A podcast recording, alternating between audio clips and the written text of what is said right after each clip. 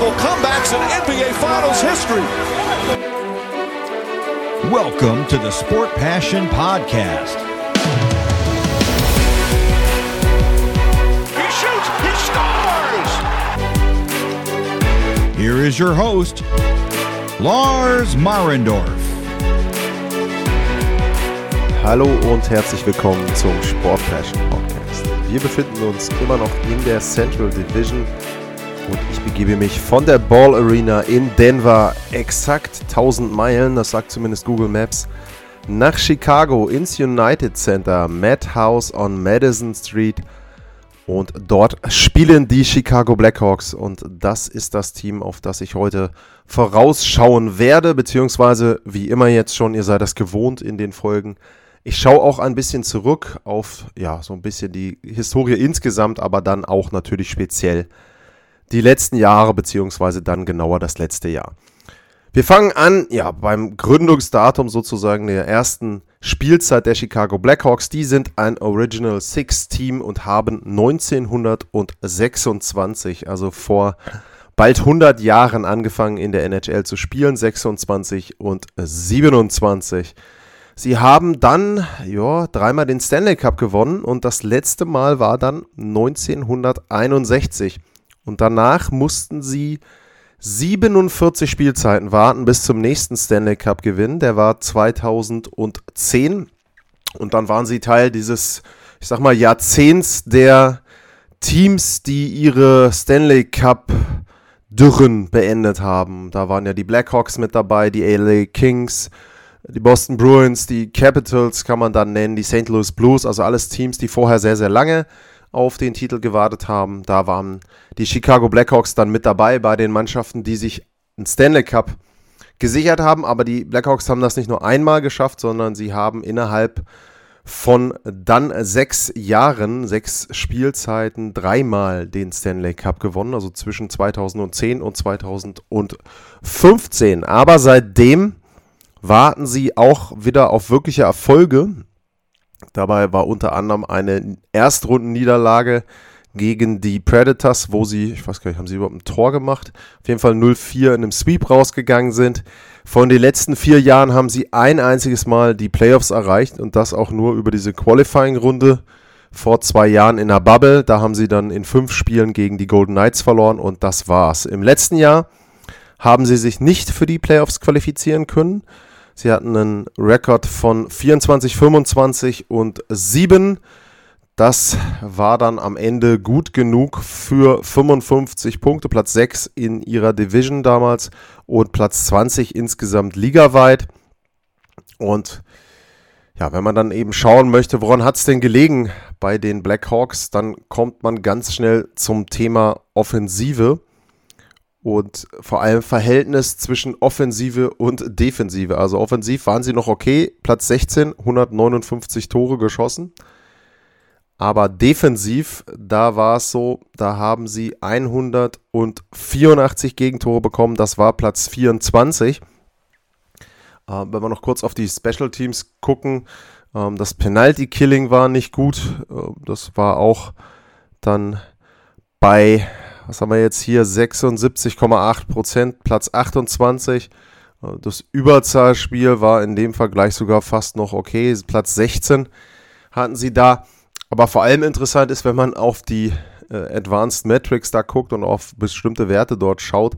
Die Chicago Blackhawks hatten das schlechteste Verhältnis von eigenen hochkarätigen Torchancen zu den Torchancen des Gegners. Das heißt also, wenn sie gespielt haben, dann haben sie lediglich in den Spielen 42,6 Prozent der Torchancen sich erspielt. Die anderen Torchancen waren für die Gegner. Also das ist schon mal ein Wert. Das ist der schlechteste Wert der NHL gewesen. Ähm, auch bei den anderen Werten. Äh, sie waren bei Corsi, waren sie Vorletzter. Ähm, bei der Expected Goals vor, also bei dem Wert, wie viele Tore erwartet man für ein Team? Da waren sie prozentual gesehen auch das schlechteste Team der Liga mit unter 44 Prozent der Tore in den Spielen, wo sie, wo sie dann auf dem Eis standen. Also wirklich sehr, sehr schlecht da das Verhältnis zwischen Offensive und Defensive. Äh, wenn man dann guckt, ähm, es war sogar so, ähm, dass sie mich persönlich zumindest überrascht haben, was die Torhüterposition betrifft. Ich hatte da das Blackhawks-Duo als ja, quasi das schlechteste der Liga gesehen, ähm, beziehungsweise die, nicht nur das Duo, sondern auch drumherum. Ähm, Malcolm Subban, Kevin Lankinen und äh, Colin Delia sind da zu nennen, die drei, die letztes Jahr gespielt haben. Die waren nicht gut, aber die waren auch nicht so schlecht, wie ich es erwartet hatte. Hatten alle eine Fangquote von über 90 Prozent. Ähm, Lankinen fast bei 91 Prozent. Und dafür, dass er eben dann drei Gegentore gefangen hat, hat er noch einen relativ guten Rekord von 17-14 gehabt und äh, fünfmal Overtime-Loss oder Shootout, was halt seinen eigenen Rekord betrifft. Also das Goaltending war gar nicht so schlecht, wie ich das erwartet habe. Ähm, wie gesagt, die Defensive war nicht gut und ähm, offensiv haben sie einiges an, Tele äh, an Talent da. Ähm, Patrick Kane äh, scheint nicht älter zu werden, sondern scheint irgendwie den zweiten, dritten Frühling jetzt zu bekommen. 66 Punkte in 56 Spielen, sehr, sehr gute Saison. Also wenn sie die Playoffs erreicht hätten, dann hätte der durchaus ein bisschen was mitreden können beim Thema MVP. Alex de Brinket letztes Jahr 32 Tore geschossen. Auch das sensationell, wenn man mal denkt, dass er nur 52 Spiele gemacht hat. Also wäre 50 Tore Pace gewesen für 82 Spiele. Da haben sie schon viel, viel Qualität vorne. Ähm, Kubalek mit dabei. Und ähm, ja, es ist eben so, dass sie offensiv in der Lage sind, Tore zu schießen, oder beziehungsweise letztes Jahr offensiv in der Lage waren, Tore zu schießen, aber die Defensive war eben nicht gut. Und genau das waren dann auch so die Themen, die sie angegangen sind in der Offseason. Und da schaue ich gleich drauf. Kurzes Break, dann schauen wir auf den Sommer der Chicago Blackhawks.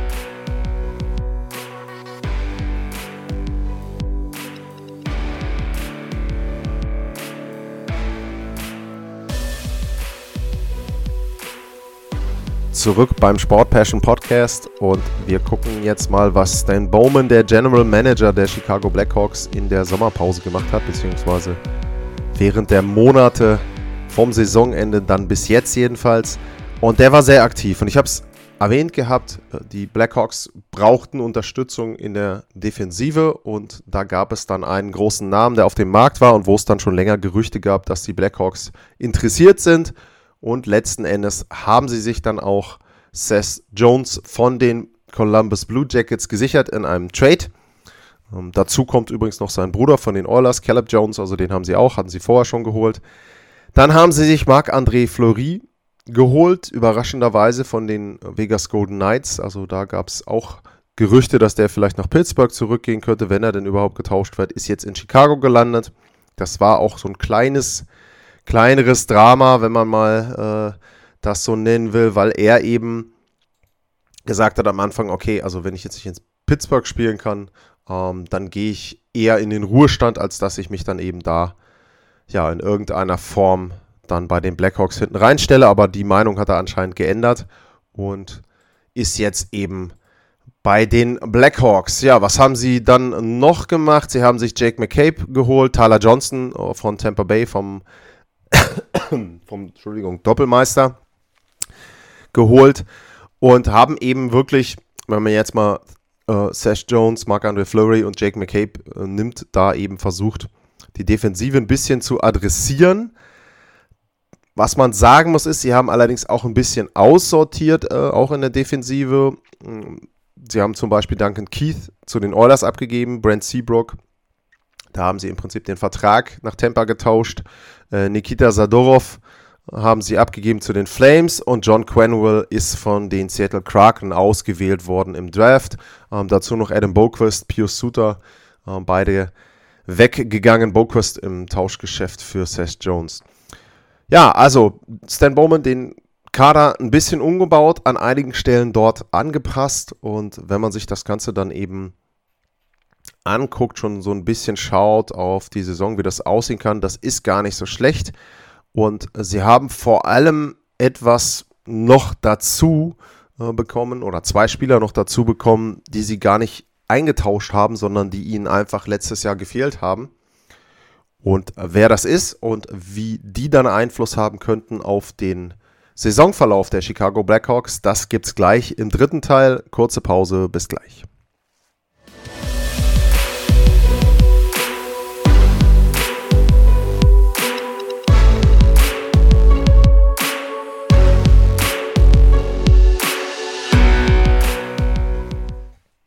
Zurück beim Sport Passion Podcast und es gab zwei Spieler, die haben die Chicago Blackhawks im letzten Jahr vermisst. Die waren aber nicht bei irgendeinem anderen Team und sie wollten sie tauschen, eintauschen oder unter Vertrag nehmen, sondern die waren tatsächlich unter Vertrag bei den Blackhawks, haben aber einfach einer gar nicht und der andere ziemlich lange nicht gespielt. Die Rede ist von ähm, Kirby Duck zuerst einmal, der hat 18 Spiele nur gemacht und der wird jetzt hoffentlich gesund in die Saison gehen und dann eben entsprechend auch mit einer kompletten Vorbereitung dort reingehen kann, können und ja, wird dann wahrscheinlich erste Reihe der Center bilden. Und das zweite ist Jonathan Tace, ähm, der Kapitän. Der hat komplett gefehlt, hat sich ein Jahr Auszeit genommen wegen Krankheit und ist jetzt eben auch wieder zurück. Und das sind natürlich zwei Neuverpflichtungen, wenn man das so ausdrücken möchte, die sie nicht von anderen Teams haben und wo sie nichts für abgeben mussten. Und das ist dann schon ein ziemlicher Luxus. Und wenn man sich dann anguckt, wie so die ersten zwei, drei Reihen aussehen der Chicago Blackhawks, dann ist das gar nicht mal so schlecht, wenn man jetzt die erste Reihe nehmen würde. Alex DeBrinket, Kirby Duck, Patrick Kane. Ich habe es erwähnt, Patrick Kane, also weiterhin noch im wirklicher Elite-Forward da. Das ist keine schlechte erste Reihe, also die finde ich persönlich ganz okay.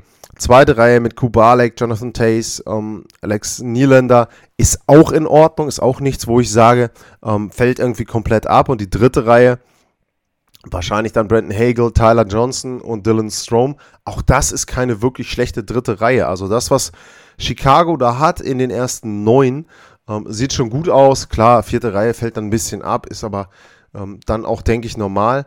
Und ähm, ich finde die Forwards bei den Blackhawks okay. Also da kann ich mir schon vorstellen, auch jetzt, wenn sie dann wirklich gesund sind und wenn sie dann wirklich drei Reihen aufs Eis schicken können, glaube ich, dass sie offensiv auch noch weiter nach oben gehen können und da zum ersten Drittel der Liga, was so Tore, ähm, Torchancen selber erspielen ähm, mit betrifft. Das Problem wird sein, und da komme ich jetzt eben zum, zu den zweiten und dritten Teilen der Aufstellung, was passiert in der Defensive und was passiert im Tor. Bei der Defensive muss man sagen, hat man natürlich jetzt mit Sash Jones wieder einen großen Namen. Duncan Keith ist weg, Seabrook ist weg, habe ich gesagt. So die ja, Kernstücke der Meisterschaftssaisons, eben der drei in den 2010ern, die sind jetzt weg und man hat Seth Jones mit einem sehr, sehr hoch datierten Vertrag äh, dort ausgestattet. Äh, ich habe mich ja auch schon ähm, dazu geäußert. 9,5 Millionen bekommt er übrigens erst ab übernächster Saison, also nicht ab jetzt 5,4 bekommt er dann noch, sondern ab der Saison drauf und dann allerdings insgesamt bis 2030. Und ich habe schon gesagt, die 9,5 Millionen sind für mich zu viel für ihn. Warum sind die zu viel? Weil er für mich nicht so gut ist wie andere Leute in der Preiskategorie. Dougie Hamilton ist da mit zu nennen. Ähm, Cale McCarr habe ich immer, ich immer mal wieder genannt. Ähm, man kann jetzt, klar, ist jetzt auch, ist jetzt nicht die ganz gleiche Entwicklung, aber wenn ich jetzt zum Beispiel sehe, ähm, gestern Abend kam raus, Quinn Youth, ähm, der Vertrag bei den Vancouver Canucks, ähm, übrigens da nochmal Entschuldigung in der Vorschau auf die Canucks, um mal kurz abzuschwenken, da kannte ich die Verträge von Quinn Hughes und Elias Patterson noch nicht. Habe ich immer so gesagt, ja, wenn die denn unterschreiben, dann wäre es super. Die haben eben erst unterschrieben, nachdem ich aufgenommen habe. Aber der Vertrag von Quinn Hughes zum Beispiel ist eben auch ein Vertrag, wo man sagt, okay, ähm, selbst der ist vielleicht höher dotiert, als er sein müsste, aber der ist immer noch unter den 9,5 Millionen für Seth Jones. So ein bisschen ist dieser Vertrag für mich eine Wette auf die Zukunft. Nur bei einem 26-Jährigen ist meistens schon vergleichsweise deutlich zu erkennen, wie gut der denn noch sein kann. Klar, man kann immer noch mal wieder einen Sprung machen, man kann immer wieder zurückkommen und kann immer dann auch wieder eine Form erreichen, die man vielleicht schon mal hatte. Also ich meine, wenn man 2017, 18 sich anguckt, da hat er 16 Tore gemacht, 57 Punkte gehabt für die Columbus Blue Jackets. Das war okay. Er hatte auch im Jahr drauf, äh, wo sie dann den Sweep hatten gegen die Lightning, da hat er neun Punkte in zehn Playoff-Spielen gemacht. Aber die Tendenz insgesamt bei ihm ging eben nach unten bei Seth Jones. Und da weiß ich nicht, ob die Chicago Blackhawks mit einem ausgedünnten defensiven Mannschaftsteil plötzlich die, das Team sind, wo man sagen kann, hey, ähm, da zeigt er jetzt wieder gute Leistung. Also ich meine, er hat einen Wierenski neben sich in Blue, äh, Columbus. Das ist jetzt nicht der schlechteste Partner. Und ja, wen hat er in Chicago? Calvin DeHaan, okay, ähm, Jake McCabe, je nachdem, wie man das kombinieren möchte. Ähm, wenn man Connor Murphy noch mit in die Top 4 mit reinnimmt, das ist nicht wirklich für mich etwas, wo ich sage, da haben irgendwie die Offensivreihen der anderen Gegner Angst vor. Also das ist für mich ein riesen, riesen Thema. Wie kann Chicago die Verteidigung organisieren? Vielleicht kann man das dann auch, ich meine, das ist dann auch wieder eine Frage, wie man das dann vom Spielkonzept her macht. Das geht dann an Jeremy Colleton, den, den Coach. Also da, da ist es dann eben die Frage, kann ich das auch über ein Teamkonzept ein bisschen abfangen, dass meine Defensive vielleicht nicht so gut ist? Hm, weiß ich nicht äh, muss man sehen. Also da habe ich so meine Fragezeichen. Und dann kommen wir zur Torhüterposition. Und ähm, da habe ich eben schon gesagt, die Blackhawks hatten mich überrascht im letzten Jahr. Also das war besser, als ich persönlich das eingeschätzt hatte mit Kevin Lanken und äh, Malcolm Subban. Und jetzt haben sie sich Marc-André Fleury geholt. Ähm, übrigens, Trivia-Question, äh, falls das jemand mal irgendwie recherchieren möchte. Ich gucke selber mal nach. Ich würde man gerne wissen, ob es jemals einen Designer Trophy Gewinner gab, der direkt in dem Sommer, als er die Trophy gewonnen hat, getauscht wurde. Also das ist schon sehr, sehr ungewöhnlich, aber äh, ist dann eben so. Und äh, ja, jetzt ist eben Marc-André Fleury in Chicago. Er möchte dort auch spielen, hat er auch gesagt.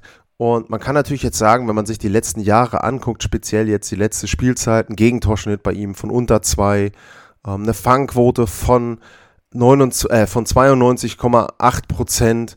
Also auch in den Playoffs Gegentorschnitt knapp über zwei, auch wieder fast 92 Prozent Fangquote. Er hat schon eine sehr, sehr gute Saison gespielt. Und warum sollte ich jetzt Zweifel daran haben, dass Flurry das jetzt auch in Chicago wieder zeigen kann? Nur, da kommen wir eben auch wieder in die Thematik rein, die ich auch so ein bisschen schon bei Colorado, Philipp Grubauer, Darcy Kemper ähm, genannt habe. War Marc-André Fleury so gut oder war die Verteidigung vor ihm so gut? Und genau das ist für mich eben der Punkt. Für mich war das Team der Golden Knights insgesamt als verteidigendes Team einfach sehr, sehr gut. Und ich glaube, dass die Statistiken von Flurry da schon so ein bisschen dann geschönt sind, dadurch, dass er eben eine sehr gute Verteidigung vor sich hatte. Und ja, also äh, ich habe meine Zweifel, dass er in Chicago ähnliche Werte auflegen kann, aufzeigen kann dort, ähm, wie er das in Las Vegas gemacht hat. Klar, ähm, er hat jetzt auch in Chicago einen, sage ich mal, passablen Backup mit äh, Kevin Lankinen. Das ist nicht ähm, Robin Lenner, aber es ist zumindest auch ein Torhüter, der ganz gut dort ähm, bisher eben gespielt hat. Nur, wie gesagt, ich, ich tue mir echt schwer, ihn da als so guten Torhüter zu sehen, dass er diese Lücken, die die Defensive ohne Frage hat, dort füllen kann. Und ähm, ja, da habe ich wirklich meine Zweifel. Ich bin auch gespannt, auch die Situation mit dem Vertrag. Er hat jetzt noch ein Jahr Vertrag. Danach ist er Unrestricted Free Agent. Kevin Lankinen ist Unrestricted danach. Da kann man natürlich sagen, ja klar, äh, ist natürlich ein Vorteil. Die sind hochmotiviert, die wollen sich einen neuen Vertrag holen. Das ist richtig. Aber man muss eben auch sagen, es kann natürlich auch dann dazu führen, wenn du eine kleine Krise hast und wenn die Trade Deadline kommt, dann gehen die Stimmen los und sagen, hey, also ähm, wir brauchen doch jetzt keinen Flurry, wenn wir nicht die Playoffs erreichen und so weiter. Also ich glaube, das Thema Defensive, das Thema Torhüter wird ein großes Thema in Chicago werden, ein größeres, als man sich das vielleicht, glaube ich, selber im Management dort ja, vorstellen kann. Und deswegen bin ich ein bisschen skeptisch, was so die Chancen betrifft der Blackhawks. Ich halte sie für ein Team, das die Playoffs erreichen kann. Da muss dann aber eben wirklich vor allem in der Verteidigung sehr, sehr gut das Konzept, was auch immer sie dann da installieren wollen, funktionieren. Seth Jones muss eine Bounce-Back-Saison haben. Flurry muss e ähnlich gut spielen wie in Vegas. Nicht unbedingt was die Zahlen betrifft, aber einfach was den Einfluss aufs Spiel betrifft. Und dann kann es was werden mit den Playoffs. Aber ich glaube viel mehr als wenn es super läuft, Platz 3, glaube ich eher nicht. Also ich glaube, sie werden so 4, 5, 6, da werden sie sich irgendwo einsortieren. Ähm, was aus deutscher Sicht natürlich noch ganz interessant sein könnte, wäre, wenn äh, Lukas Reichel in den Kader mit reinkommt und sich dort reinspielen kann. Ähm, das weiß ich nicht, sehe ich jetzt hier nicht in den Vorschauen, die ich bisher hatte, ist da noch nicht so von die Rede, aber das kann ja immer noch dann sein. Ja, das war die Vorschau auf die Chicago Blackhawks und dann geht es weiter und ich fahre nach Nordwesten wieder ein Stückchen zu den Minnesota Wild. Die werden das Thema in der nächsten Sendung sein. An dieser Stelle wie immer, bleibt gesund, vielen Dank fürs Zuhören und tschüss.